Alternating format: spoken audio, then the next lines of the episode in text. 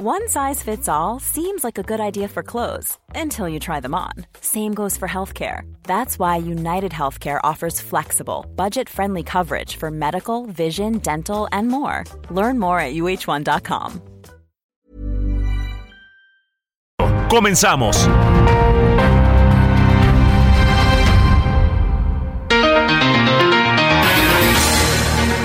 Cuatro minutos. Es un gusto y un honor que nos estén escuchando esta mañana en Periodismo de Emergencia. Eh, no sé si ya tenemos por ahí a Arturo Rodríguez. Ya estoy por aquí. Arturo, ¿cómo estás? Muy buenos días. Le mandamos un besote a Hiroshi que, que anda víctima de la influenza y no nos, no nos puede acompañar el día de hoy. Pero desde aquí le mandamos abrazos. ¿Cómo estás, Arturo? ¿Qué tal esta semanita? Híjole, bien intensa y pues en todos los temas, hijo, pues todas las semanas son bien intensas en este país. Oye, pero supone que era este, arranque de año tranquilo, ¿no? Oye, pero pues cuál tranquilo, fíjate, hasta se nos olvidó vídeo y Ciudad Juárez con todo lo del metro y luego... Ah, yo pensé que con eh, Shakira. Ah, y, no, hombre, Shakira, qué barbaridad. La atención eh, eh, global o al menos latinoamericana puesta en, en, en la colombiana. Sí, claro, pues todos somos Team Shakira. Eh, hasta, hasta cualquier peladillo Casio por ahí. Imagínate. interesado. Oye, ya, nos tendrás tú que explicar que cómo, cómo afecta este tema de la renuncia del subsecretario, bueno, ex subsecretario de Seguridad, Ricardo Mejía, ahora virtual precandidato eh, del PT. O sea, Guadiana se desfonda. Pues no, no, no, no, no creo que se desfonde. Este es eh, más bien una fragmentación, me parece, del de, voto López Obradorista, este, que ahora tiene tres. Es que, es que hubo tres rupturas. El, tema es que primero se va eh, Evaristo Lenin Pérez Rivera, es un partido local, UDC, que pues es la cuarta fuerza electoral en el estado, ya tiene pues una base de votantes permanente importante, este, y a él se le suma de último momento el verde, este, y, deja morena el verde. Eh, entonces, esa, es la primera ruptura que resulta interesante porque, eh, pues a final de cuentas, sí hay un, este, una base de votantes eh, significativa con una personalidad que es conocida en diferentes regiones, sobre todo en el norte. Tiene, ya que será, como unos 20 años gobernando Ciudad Acuña de manera ininterrumpida este, este partido local. Este, y luego, por otro lado, eh, Morena se traba eh, a lo largo de la semana, fue muy convulso este, pues la, discusión en las oposiciones. Fíjate, así muy rápidamente para, para pasar a los temas de, la agenda. El lunes, Movimiento Ciudadano, que venía negociando con, con Evaristo Lenin de UDC desde diciembre, eh, anuncia que ya no van eh, en coalición y que, y que además no van a presentar candidata, porque les tocaba mujer, porque llevan a, Juan Cepeda en el Estado de México.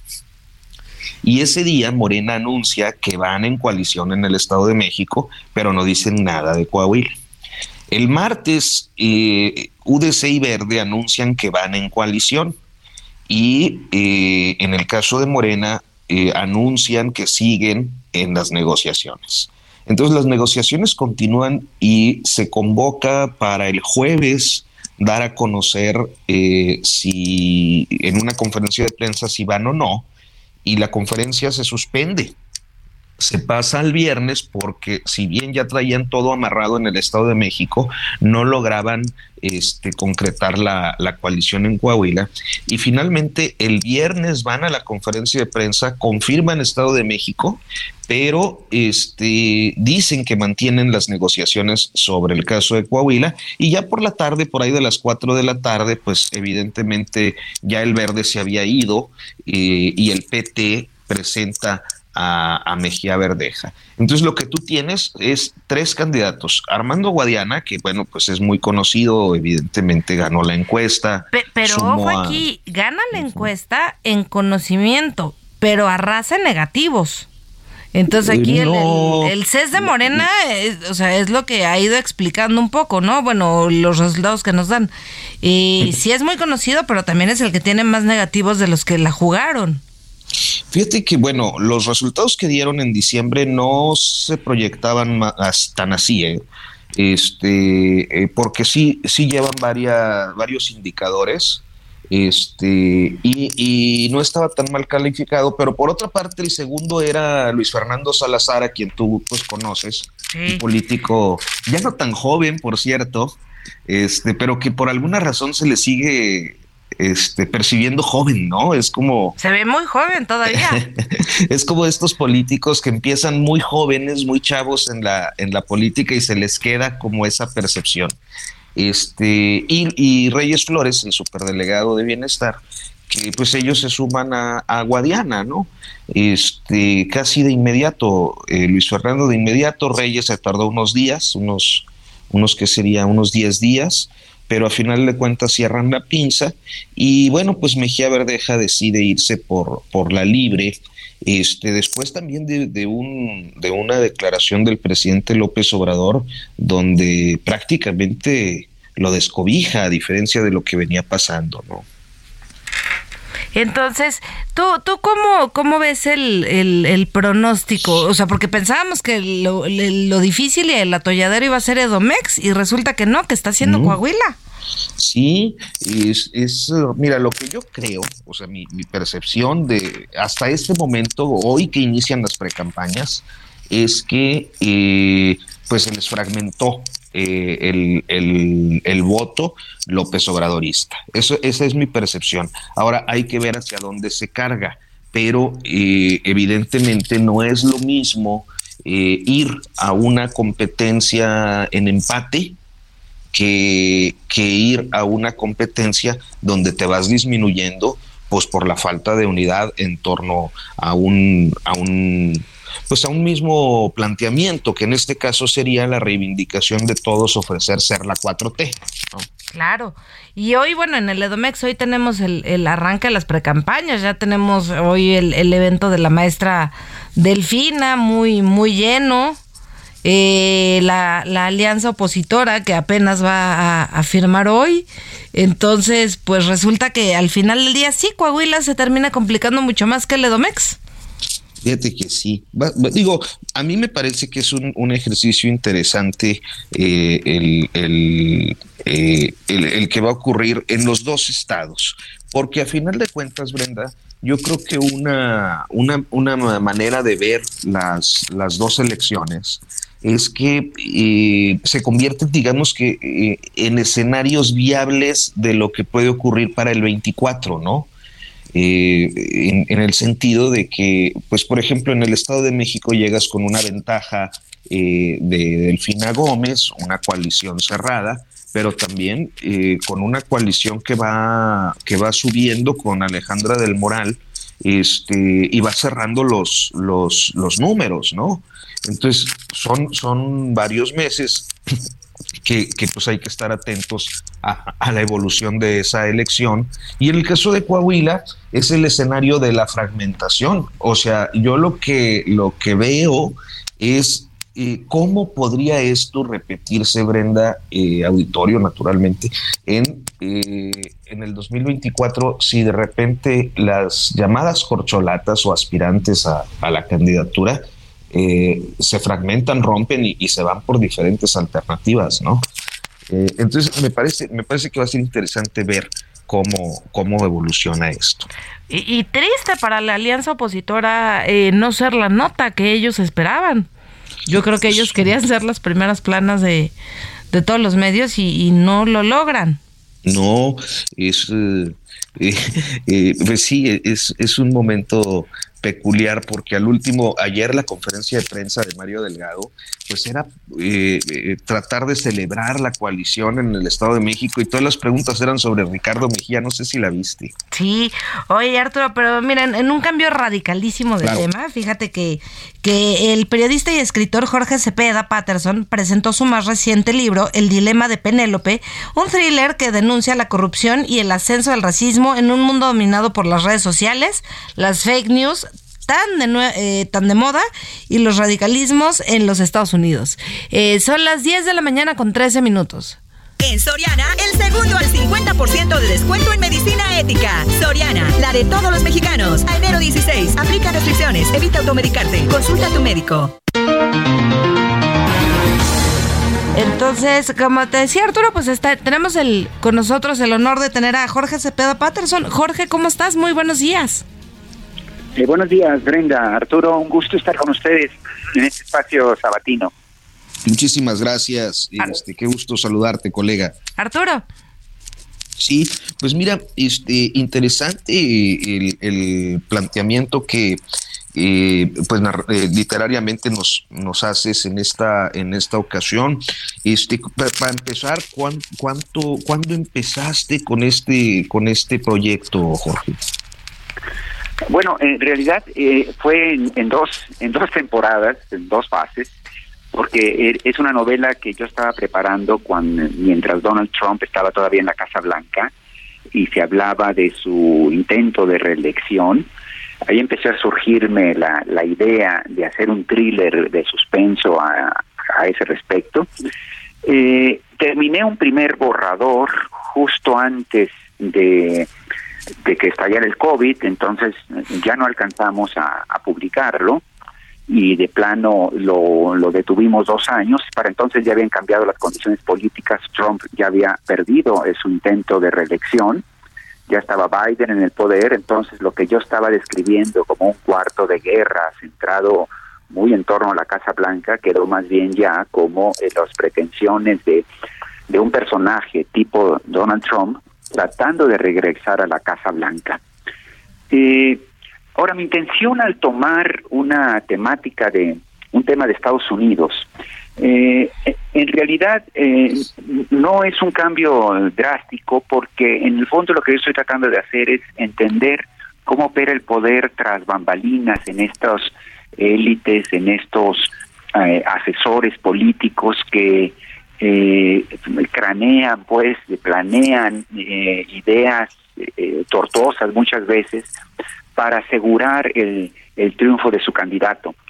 Lo que me permitía abordar el tema de Trump es que él es un lo que sucede ahí en Estados Unidos con este fenómeno trumpista eh, eh, es de alguna manera precursor o anticipa lo que eh, va a estar sucediendo en los siguientes años prácticamente en todo el mundo con la polarización política y más aún yo diría con la degradación de la política donde las campañas se convierten ya en una extensión del aspecto más oscuro de las redes sociales, que es esta conversación caracterizada por eh, los resentimientos, los odios, los reclamos, la burla, la desinformación, eh, el vitupereo, pues, ¿no?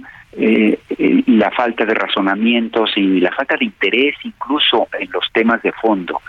Y esto ha contaminado la, ya las campañas, los candidatos encuentran que es un atajo muchísimo más fácil construir una campaña exitosa a través de eh, enlodar al contrario y centrarse casi exclusivamente en eso que en eh, es decir incentivando el miedo el, coraje los resentimientos los las eh, reivindicaciones pendientes en lugar de construir plataformas de proyectos de solución de cara a sus propias sociedades no Arturo. Sí y Jorge, y este, a, través, bueno, de una larga trayectoria periodística que tienes y resulta y, pues que estamos ante un fenómeno que me parece no habíamos observado y es lo que quizás estás eh, reflejando y me equivoco. No, tal cual. Eh, me interesaba abordar qué sucede detrás de, de, de las de las cortinas con esta eh, con estos hacedores de la escena pública pero cada vez más en términos eh, más perversos no de tal manera que sí se ha instalado el odio en las pasiones políticas que siempre ha habido. Lo acabamos de observar en Brasilia en eh, tras la toma de posesión de Lula de que su la oposición dirigida por Bolsonaro pues que es, es sacado del poder, simplemente no admite el, el resultado, como sucedió dos años antes o casi dos años antes en el Congreso, eh, cuando eh, Biden está tomando posesión y hay una turba, eh, convencida de que es ilegítimo el triunfo del adversario. Y esto tiene que ver que cuando la, la pasión política es sustituida por la intolerancia absoluta, por la falta de reconocimiento del derecho que tiene el adversario de tener eh, sus propios argumentos, sus propias tesis, eh, es tan ilegítima la percepción del, otro, justamente por todo este odio, que se basa además en acusar al otro de corrupto, eh, de falso, de privilegios o de estar engañado, nunca de reconocerle que tiene derecho a una opinión aunque sea divergente a la nuestra. Esto hace que frente al triunfo del adversario, eh, las, las pasiones hacen que se considere inadmisible su ascenso al poder. ¿no? Y el otro gran tema en la novela es eh, la migración. Obviamente la, la discriminación eh, en Estados Unidos, en general en el mundo, pues, pero en particular a, eh, afroamericanos y luego eh, los a los migrantes latinos siempre ha estado presente, pero eh, nunca como ahora se han convertido en argumento político utilizado por los por los por los actores actores políticos, ¿no? Es decir, Donald Trump primero lo convirtió, bueno, en sus dos campañas, tanto para llegar a la Casa Blanca como para intentar reelegirse, lo convirtió en el punto nodal de la generación de sentimientos negativos por parte de la población, pasionales, eh, para eh, envolverse en ellos y, buscar su, su ascenso, ¿no? Eh, yo lo veo, el thriller político está montado sobre un personaje maravilloso que es Penélope, una mujer hija de una mexicana, pero de un padre noruego, y la biología quiere que sus su, su apariencia física sea el ADN de su padre, es decir, muy escandinavo. Ella es prácticamente una vikinga de unos ochenta y tantos, este, eh, rubia, etcétera, pero con el alma, las pulsiones, los sentimientos, las pasiones latinas, ¿no? Y su identificación con, con, con la raza. Eh, eh, esta doble, esta dualidad le permite a ella que los otros, los conservadores, la tomen como una de ellos, la ultraderecha más bien, norteamericana, crea que es uno de ellos, y esto le permite a ella advertir las infamias que se están planeando para hacer de los latinos el gran villano en Estados Unidos y así favorecer la, eh, el regreso de este grupo de ultraderecha a la Casa Blanca. Un thriller que ah, eh, empieza a ser desde las primeras páginas pues eh, trepidante, que atrapa pues al, al lector, ¿no? y que sin duda nos lo vamos a echar. Oye, Jorge, pero eh, eh, ahora que, que, hablas de las fake news como, como parte base de este thriller, eh, ¿qué papel crees que vayan a jugar las fake news en las elecciones de México en 2024? Bueno, le, es el signo de los tiempos, por desgracia. Es decir, lo que está sucediendo en México, por más que nos preocupe y con razón, eh, sí, de entrada hay que decir que está sucediendo en todo el mundo. Eh, en términos de todo este fenómeno del que he estado hablando antes. Eh, uno pasa por eh, Europa y se da cuenta del ascenso de esta ultraderecha en contra de las migraciones a partir mucho de una una escena pública que se ha convertido en un en una box en un ring de box no es decir eh, el ascenso de, las redes sociales, que tiene muchas virtudes, por supuesto, tiene también un lado oscuro.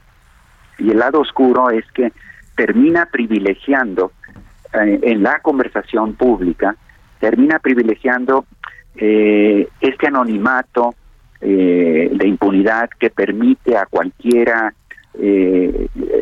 participar encendiendo odios, burlas, mofas, epítetos, y todos lo hemos visto, es infinitamente más viral un sentimiento, eh, un mensaje de burla, eh, de sarcasmo, eh, independientemente de que sea cierto o no, un meme, que cualquier tesis profunda, razonada, contextualizada sobre lo que estamos viviendo.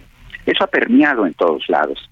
Entonces, en países como en México, donde está en proceso una disputa eh, válida y legítima entre dos visiones de país, con muchos matices, por supuesto, pero dos visiones de país, evidentemente eh, las pasiones de los actores políticos no resisten eh, quedarse ajenos a estos atajos, porque, insisto, es muchísimo más fácil eh, buscar los apoyos o, por el contrario, eh, buscar la, la satanización del adversario a través de estos recursos. Y entonces tenemos que los actores políticos dejan de presentar argumentos y buscan propaganda. Para la propaganda nada es más efectivo que esto, los Jorge, pues muchísimas gracias, un privilegio tenerte con nosotros esta mañana y pues bueno, vamos todos a leer este libro, enhorabuena y mucho éxito con él. Vamos a un corte y regresamos, muchas gracias.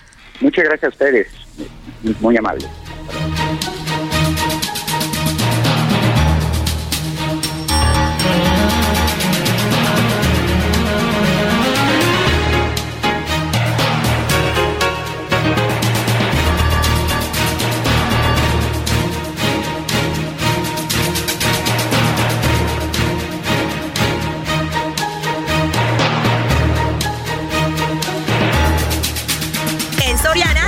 Al 50% de descuento en salchichas de pavo food, Swan o San Rafael en paquete. Soriana, la de todos los mexicanos. A enero 16, aplica restricciones.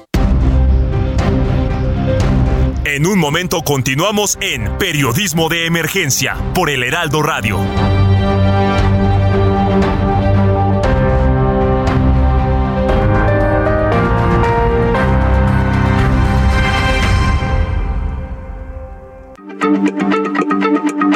Heraldo Radio. La H se lee, se comparte, se ve y ahora también se escucha.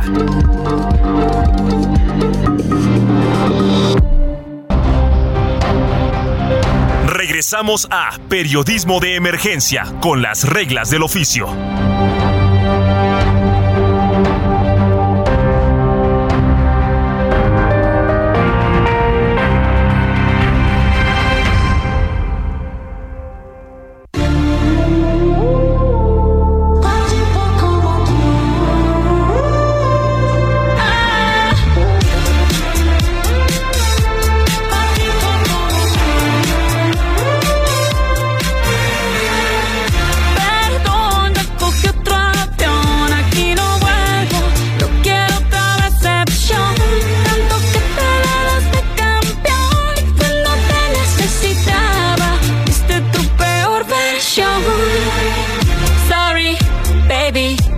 say.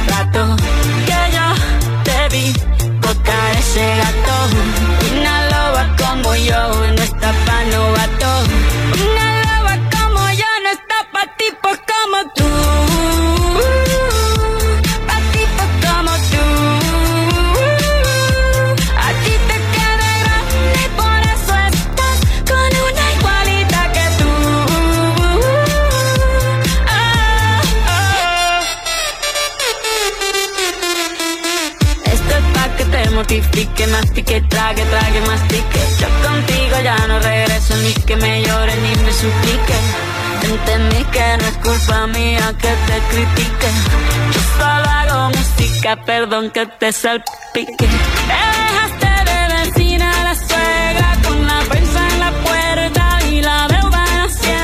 Te creíste que me... Ryan Reynolds here from Mint Mobile. With the price of just about everything going up during inflation, we thought we'd bring our prices down. So to help us, we brought in a reverse auctioneer, which is apparently a thing. Mint Mobile unlimited premium wireless. Ready to get 30, 30, bit to get 30, bit to get 20, 20, 20, bit to get 20, 20, bit to get 15, 15, 15, 15 just 15 bucks a month. So, Give it a try at mintmobile.com/switch. slash $45 up front for 3 months plus taxes and fees. Promo for new customers for limited time. Unlimited more than 40 gigabytes per month slows. Full terms at mintmobile.com. me volviste más dura. Las mujeres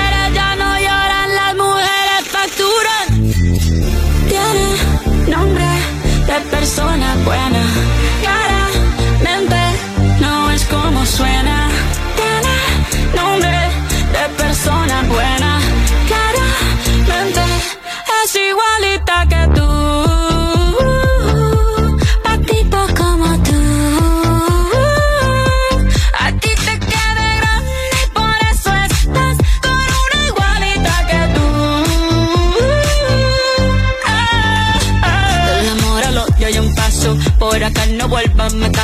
Cero rencor, bebé. Yo te deseo que te vaya bien con mi supuesto reemplazo. No sé ni qué es lo que te pasó. Estás tan raro que ni te distingo. Yo valgo por dos de 22. Cambiaste un Ferrari por un Twingo. Cambiaste un Rolex por un Casio. Vas acelerado, dale despacio. Ah, mucho gimnasio. Pero trabaja el cerebro un poquito también. Fotos por donde me ven. Aquí me siento en rehén. Por mí todo bien. Yo te desocupo mañana y si quieres traértela a ella que venga también. Tiene nombre de persona buena. Claramente no es como suena. Tiene nombre de persona buena. Y una loba como yo no está pa' tipo como tú. Pa' tipo como tú. Arturo, pues aquí estamos oyendo justo lo que platicábamos. Eh, Shakira, en la sesión 53 con Bizarrap, que es ahorita un fenómeno mundial. Arrancó como la canción número uno en Spotify eh, a nivel mundial en español. Y nos trae a todos hablando del tema. Ah, Creo que va por ahí de las 70 millones de reproducciones en YouTube y bueno, no sé los números de Spotify, pero híjole, auténticamente es un fenómeno. un Ya estamos en 90 millones de reproducciones. 90. Qué 90. barbaridad. Es una enormidad eso. Ella lo dijo muy bien, las mujeres ya no lloran, ya facturan. Y vaya que está facturando con este con este hit. Oye, pues Y- sí, si la dejaron con la suegra de vecina, la prensa en la puerta y la deuda en Hacienda, pues de menos. de menos, ¿verdad? Es, eh, y, y lo mismo eh, Bizarrap, este chico eh, argentino, Argentino. que eh, se ha convertido en un fenómeno en apenas que cinco años de actividad cuando empezó en su canal de YouTube ahí este haciendo mezclas locales y, y este eh, ascenso que eh, pues se ha consolidado mucho con las sesiones precisamente en las que produce con pues artistas ya muy famosos, ¿no? Pues la de Residente contra J Balvin también fue comple- muy famosa y muy sonada. muy sonada porque pues también era muy polémica. Este, yo sé que tú eres Tim Balvin, pero este eh, eh, creo que decía cosas muy importantes para el género. Eh, para el género, pues que ellos eh, eh, que engloban en esto que se llama el género urbano, ¿no? Exactamente. Oye, Arturo, y fíjate que tenemos con nosotros a Alejandra Collado, investigadora postdoctoral del Centro de Investigaciones y Estudios de Género de la UNAM, eh, para hablar justamente de este tema de Shakira y Bizarrap, sesión número 53. Doctora Collado, ¿cómo estás? Muy buenos días. Creo que tenemos ahí alguna dificultad con la doctora Collado. Seguro está escuchando la canción o está bailándola así como aquí nosotros en cabina. Doctora Collado, buenos días. Bueno, ahorita recuperamos la comunicación con la doctora Collado, pero, pero tienes razón, Bizarrap se ha convertido también en un, en un fenómeno. Sí, ha tenido varias eh, sesiones. Creo que para nosotros fue interesante el de el de eh, eh, Residente, pero ha tenido varias sesiones que han sido pues muy muy reproducidas también, muy streameadas, ¿no? Este, hasta convertirse ya en un, en un fenómeno global, este chavito que tiene 24 años. es increíble, ¿no? Tener 24 años y tener un éxito así. Pero a ver, Ar- Arturo, tú, tú, tú como hombre, ¿qué, ¿qué opinas de esta canción de Shakira? Pues es que mira, yo, yo no lo veo en, en términos necesariamente de, de género, eh, sino más bien de género musical. O sea, yo creo que eh, mi forma de ver la, la canción y, y este hit eh, me parece que eh, eh, tiene que ver con las formas en las que hoy se están haciendo las canciones y, y que Shakira, eh, siendo esta Shakira que nosotros conocimos en los 90, bueno, al menos yo, tú eres más joven. este, No, hombre, si fui de sus primeras fans, ahorita hay que preguntarle a la doctora Collado que ya tenemos con nosotros. Doctora, ¿cómo Es- estás? Buenos días. ¿Qué tal? Muy buen día, feliz sábado, ¿cómo están? Muy bien, ¿y tú, doctora? Bien, también. Pues aquí, discutiendo el, tema de la semana. Otra vez. Sí, sí, sí. sí. Decía a Brenda que me parece que es un fenómeno, eh, pues, que adapta muy bien Shakira en estos tiempos en los que las letras de las canciones están siendo más directas en muchos géneros, pero particularmente en el género urbano al que ella eh, se aproxima, me parece que eh, de manera muy eficaz en este en esta ocasión, eh, doctora. Así es, y, y además este que las mujeres, ¿no? Son también quienes están hablando ya en este lenguaje más directo, ¿no? Como que el lenguaje de las mujeres siempre había sido más como desde el desde cuando se hablaba de amor, ¿no? Por ejemplo, era más desde el dolor y desde la tristeza, es decir, eso sigue estando ahí, ¿no?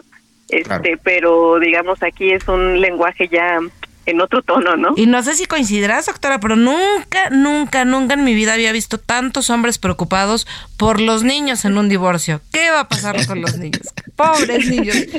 Shakira logró que, que, los hombres dijeran pobres niños durante un divorcio de lo que nunca hablan. Perdón, doctora, pero creo que acabamos de escuchar a Brenda eh, reproduciendo este cliché de deja tú ellos, las criaturas. Exactamente. Alguien quiere pensar en las criaturas. Exacto. Los hombres que nunca tocan el tema ahora sí andaban bien preocupados.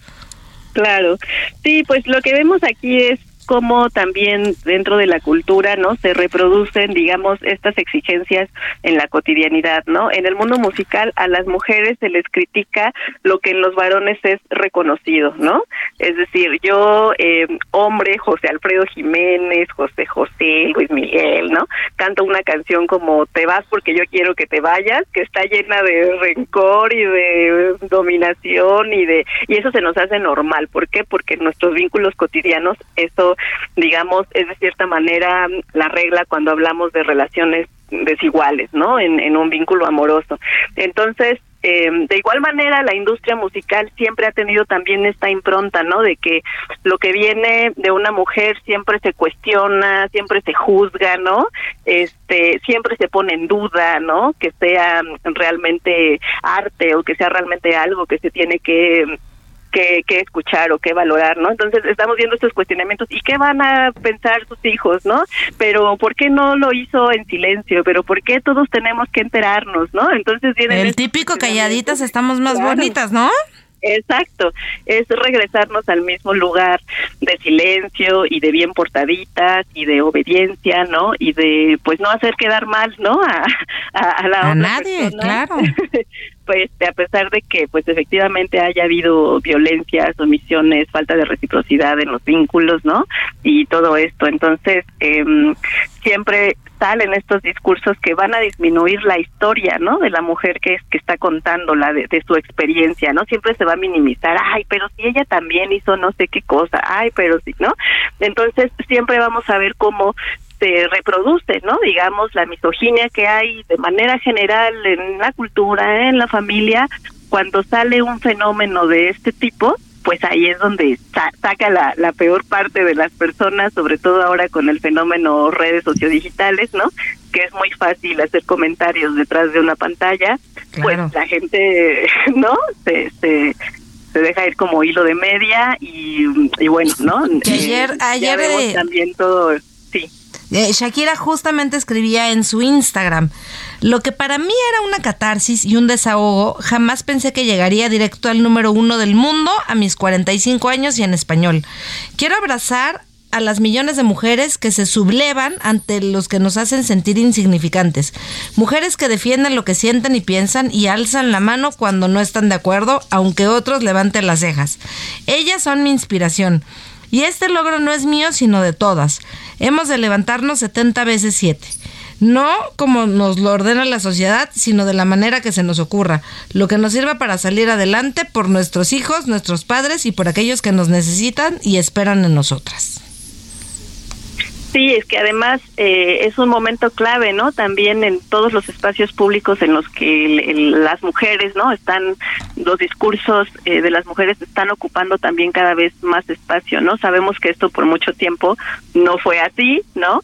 Eh, y entonces, claro, está también un momento clave en el que las mujeres están pues narrando, digamos, estas vivencias, ¿no? Están desidealizando todos estos temas vinculados también al, al amor romántico, al amor para siempre, ¿no?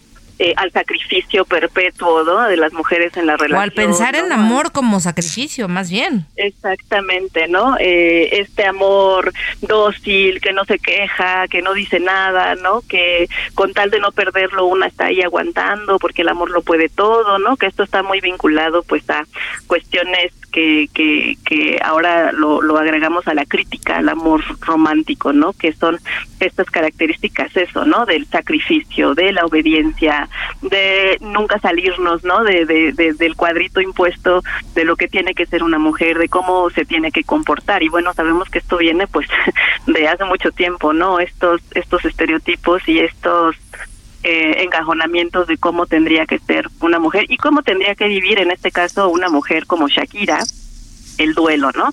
Una mujer que finalmente o cómo se esperaría que esperaría la sociedad que una mujer de como ella viviera el duelo. Exacto, de acuerdo a, a estos valores, ¿no? Que son pues históricos, ¿no? Que, que los, los conocen nuestras madres y nuestras abuelas y a nosotras mismas quienes estamos en esta generación, que bueno, ya nos vamos saliendo un poquito de, de esos estereotipos, pero que todavía crecimos con ellos, ¿no? Entonces vemos a una Shakira que eh, ha iniciado una carrera musical justamente con estos temas de amor, ¿no? De estoy a tus pies, este, no, me muero sin ti, no puedo respirar si tú no estás conmigo, por favor regresa, ¿no? O sea, digamos muy en esta temática de lo más importante en la vida de las mujeres es la pareja y el amor y, y, que me amen siempre, ¿no? Y gustar siempre. Entonces ella aquí hace esta esta ruptura, digamos, en su en su historia. Si bien ella ya había hablado del desamor en sus en sus canciones, no como ahora, ¿no? No con este lenguaje tan directo. Un desamor romántico. Bueno, más bien eran con canciones genéricas que le podías dedicar a cualquiera, ¿no? Esta que está difícil que se la puedas dedicar a alguien. Claro. Oigan, y justamente, doctora Arturo, eh, también está con nosotros Mina Velázquez, eh, periodista y jefa de información del Heraldo Radio, que ella no está muy de acuerdo con nuestra postura a favor de Shakira. Lo platicamos ayer. Imi, ¿cómo estás? Buenos días. Hola, buen día. Pues mira, no es que no esté de acuerdo en torno a la postura de Shakira, ya lo comentaban con la doctora hace unos momentos, pero creo que hay un concepto importante que no han mencionado y este es el de la sororidad, ¿no? Este es que trae esta canción, otra de las virtudes que yo le veo es que abre la polémica social, no solo en torno al patriarcado, sino también la sororidad entre, entre mujeres. Y es que Shakira, pues en algunas de las estrofas enaltece, y aquí es donde surge el debate en torno a la sororidad, pues es que surge y hace referencia explícita a la mujer que comparte con con su con su marido en ese momento, ¿no? Y creo que esto también abre un proceso de reflexión porque pues la sororidad para las personas que nos escuchan en un concepto simple que además es mucho más profundo, pues es la solidaridad entre mujeres, ¿no? Pero también creo que es reconocerme en la otra y reconocer a la otra en mí. Entonces, pues sí creo que abre un, un proceso de reflexión importante, porque bueno, ya lo mencionaban, de ninguna manera podemos decirle a Shakira, pues cómo debe sentir y cómo debe expresar. Y con la primera que tenemos que ser eh, empáticas, pues es con Shakira, ¿no? Porque ella está pasando por un duelo y bueno, lo que ella hace es canalizarlo a través de una expresión artística que refleja sus emociones, ¿no? Pero pues sí comparar a esta mujer, a Clara Chía, con un coche, un reloj, desde mi perspectiva, pues la cosifica y denigra al compararlo con algo con, de una menor categoría, ¿no? Y creo que es un debate pues importante que se tiene que dar también. Oye, Amy, ¿pero qué tendríamos que ver a la sororidad como un cheque en blanco después de lo que le hizo Clara Chía a, Shakira? a propósito de Paquita, no, no sé. No, no creo que se tenga que ver como, como un cheque en blanco, pero sí creo que tiene que ser un proceso de reflexión y de conciencia de cada una de nosotras, ¿no? Y creo que, pues, lo que hizo esta mujer, Clara Chía, pues eso abre otro debate, que es el moral, ¿no? Y nosotros no somos policía de la moral como para juzgar si estuvo bien o estuvo mal, ¿no? Pero sí creo que entre mujeres pues tiene que haber un respeto y bueno, quién es como esto el huevo y la gallina, ¿no? ¿Quién rompió primero el respeto? Pues nosotros no lo vamos a decidir, ¿no? O sea, pero sí creo que pues también hay que tener cuidado con el concepto de pues de que en cierta forma pues Shakira también desde una posición de poder, porque pues ella tiene una exposición, pues denigra a esta mujer, ¿no? Y las se comparan y de la premisa de que la cambiaron, pues yo no, no, comparto que eso sea empoderarse, ¿no? Incluso pues esta parte de la sororidad ha generado tal debate que las brujas del mar van a hacer mañana un live este grupo, esta colectiva feminista van a hacer un live, pues para platicar sobre, pues, qué pasa con las mujeres que nos hacen daño, si la sororidad debe ir de ida y vuelta y que, pues, que nos, nosotros debemos ser sororas con quienes no lo son. O sea, creo que sí es un debate interesante que también nos muestra que estamos lejos de abandonar esta narrativa basada en los roles de género, ¿no? y, es importante tener un feminismo también activo, ¿no? En conciencia y desde mi perspectiva, desde también de la mano de los hombres, ¿no? Porque esto es un colectivo. Doctora Collado, ¿tú, qué opinas de lo que dice Imina? Sí, pues em, yo creo que es un debate necesario. Todos los productos culturales y fenómenos de este tipo van a tener eh, distintos puntos de reflexión, ¿no? Van a tener ahí cierto grado de complejidad que no podemos quedarnos nada más en una parte del análisis. Yo no sé si hablaría de empoderamiento, porque también sabemos que es un, término complejo y que está vinculado a lo económico, ¿no? Y tal como dice la compañera, pues claro, estamos hablando de alguien que se puede limpiar las lágrimas con los billetes, que puede facturar su dolor, ¿no? Entonces, sí, digamos, sí nos dice a las mujeres que también tenemos que gritar la rabia, que también tenemos que vivir nuestros duelos no como nos han dicho que los tenemos que vivir, ¿no?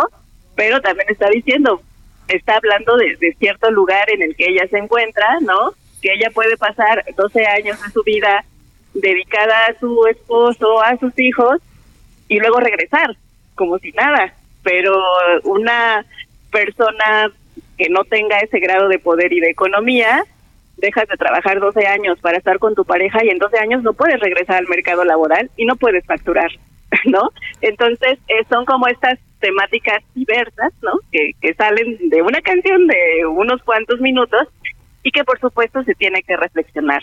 En cuanto al tema de la sororidad, bueno, hay que recordar que la sororidad es una alianza política. Eso quiere decir, ¿no? Que es una cuestión estratégica, feminista, y pues recordemos que Shakira jamás se ha pronunciado feminista, ¿no?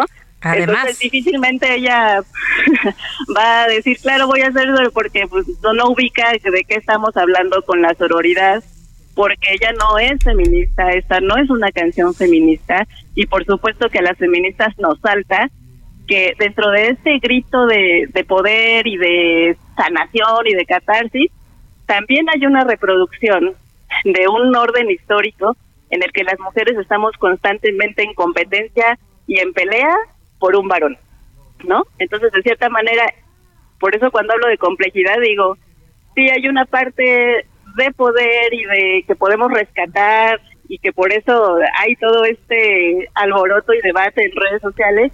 Y también está la otra parte que tenemos que reflexionar y analizar de por qué nos seguimos peleando entre nosotras, por qué nos seguimos comparando, porque no solamente Justo. pone como objeto a, a, a Clara, ella misma, ¿no? y además desde una visión clasista de qué vale más que otra cosa, ¿no? O sea, vale más una persona que usa un Rolex a una persona que usa un Casio, ¿no? O sea, digamos, es mucho lo que se puede analizar en esta en este tema. Y de, de hecho la, la canción, bueno, Shakira, Piqué, Clara Chía, ah, lleva ya tres días como tendencia en redes sociales y, y está bien también, creo que hablar de estos temas visibilizarlos también creo que suma a la causa feminista, porque bueno, ya lo mencionaba también la doctora, pues Clara Chía tiene una vida privada también más allá de su relación con un hombre público, ¿no? Y entonces pues también creo que está bien Pues no, su, Instagram es solo fotos con Piqué. Sí, pero bueno, las redes sociales cada quien sube lo que lo que quiere que se vea, ¿no? Pero pues también este tipo de situaciones de exhibir a las mujeres también destruye vidas o sea, tengo ejemplos claros de mujeres que han sido exhibidas con hombres públicos y de verdad, o sea, pierden sus trabajos. Siempre las mujeres nos encontramos en una posición de vulnerabilidad. Y creo que también esto es como lo, lo, que yo debato, que también Shakira pone en una en una postura incómoda a esta mujer, ¿no? Y pero pero finalmente creo que hablarlo está bien, porque nos va a llevar a también a, terminar con estos, pues si se puede considerar dogmas, ¿no? De la sororidad, de que no se pueden cuestionar estos conceptos, ¿no? O sea, sí creo que, que además del, del fenómeno comercial, esta, esta melodía, pues nos abre muchísimas aristas para, para platicar, para debatir y reflexionar sobre todo en el tema del feminismo. Doctora. Sí, sin duda. Además, eh, pensar como siempre se nos pide perfección, ¿no? O sea, está bien que que seas empoderada, ¿no? Eh, utilizando este término, que seas empoderada y qué bueno que saques tus emociones y qué bueno que estés resignificando una carrera musical que siempre ha sido de mostrarte dócil, ¿no? Mostrarte complaciente. De amor romántico de amor romántico total, pero así súper exacerbado, ¿no? Al grado de decir, te regalo mi vida, mi nariz. Bueno, hay que recordar que cambió, eh, hay un video donde cambia la letra de antología eh, a favor de Piqué, ¿no? Y pasar de ahí a Bizarrap 53, pues sí hay un universo de diferencia. Claro, y también recordar que, bueno, es, es una industria, ella por supuesto eh, encaja, ¿no? En la industria con todos estos contenidos. Ella ya había generado contenidos, digamos así, de despecho, ¿no? Este, porque ella... Oigan, perdón, pero pero ahora sí ya, ya, ya nos comió el... también eso es algo que podríamos preguntarnos, ¿no? ¿Por qué no si tengo todo este talento y tengo todas estas posibilidades y esta voz tan amplificada, ¿no? ¿Por qué no dejar de centrar lo que yo hago en, en, en los varones, ¿no? Pero bueno, eso ya sería pedirle ahí este mucho y que además eh, pues es una industria, insisto, ¿no? Pues ojalá y podamos continuar con este debate que se está poniendo tan bueno, pero el tiempo ya nos comió. Doctora Collado, muchas gracias. Y Mina Velázquez, muchas gracias. Arturo Rodríguez, como siempre, un gusto. Brenda, Buen día, bye. Nos vemos el día de mañana. Bueno, más bien nos escuchamos el día de mañana. Que tengan un gran sábado. Muchas gracias. Bye.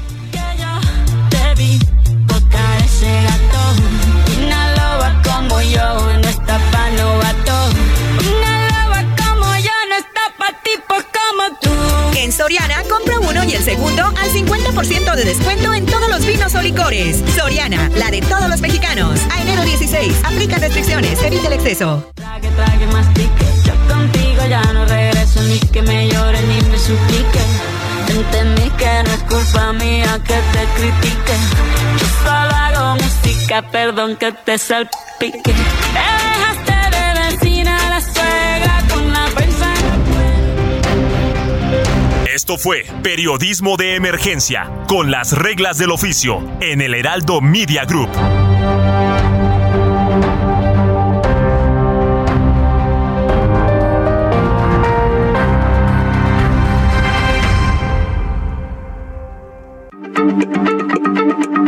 Heraldo Radio, la H se lee, se comparte, se ve y ahora también se escucha.